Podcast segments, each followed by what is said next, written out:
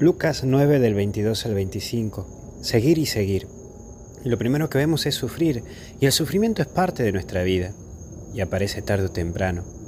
Pero el tema es que el sufrimiento hay que asumirlo y no buscarlo, porque hay que saber llevar la vida con sufrimientos que aparecen y no pesadear la vida con sufrimientos que buscamos, que no resolvemos. Y además de eso le sumamos que nos victimizamos. Ay, cuántas veces tenemos esa carita larga por solamente buscar y buscar sufrir. Pero por el otro lado está seguirlo, que implica el ver a Jesús y saber que al seguirlo pasamos los caminos de Jesús. Este camino de cuaresma implica también saber que estoy llamado a ser otro Cristo en este mundo, en esta tierra, y mi vida también pasa por lo que pasó Jesús. Pero también soy libre de tomarlo o dejarlo.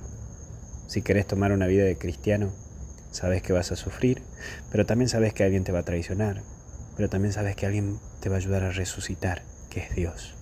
Así que a seguir adelante, porque es para ganar. Y estás llamado a ganar y a vivir en lo sobrenatural. Todo se pasa en esta vida, pero Dios queda. Por eso no tengas miedo de luchar en este hoy. Vos podés ser con tu sí el futuro de muchos. Que Dios te bendiga, te acompañe y te proteja y a seguir adelante. En el nombre del Padre, del Hijo y del Espíritu Santo. Y con Jesús hasta el cielo no paramos. Cuídate mucho y que Dios te bendiga.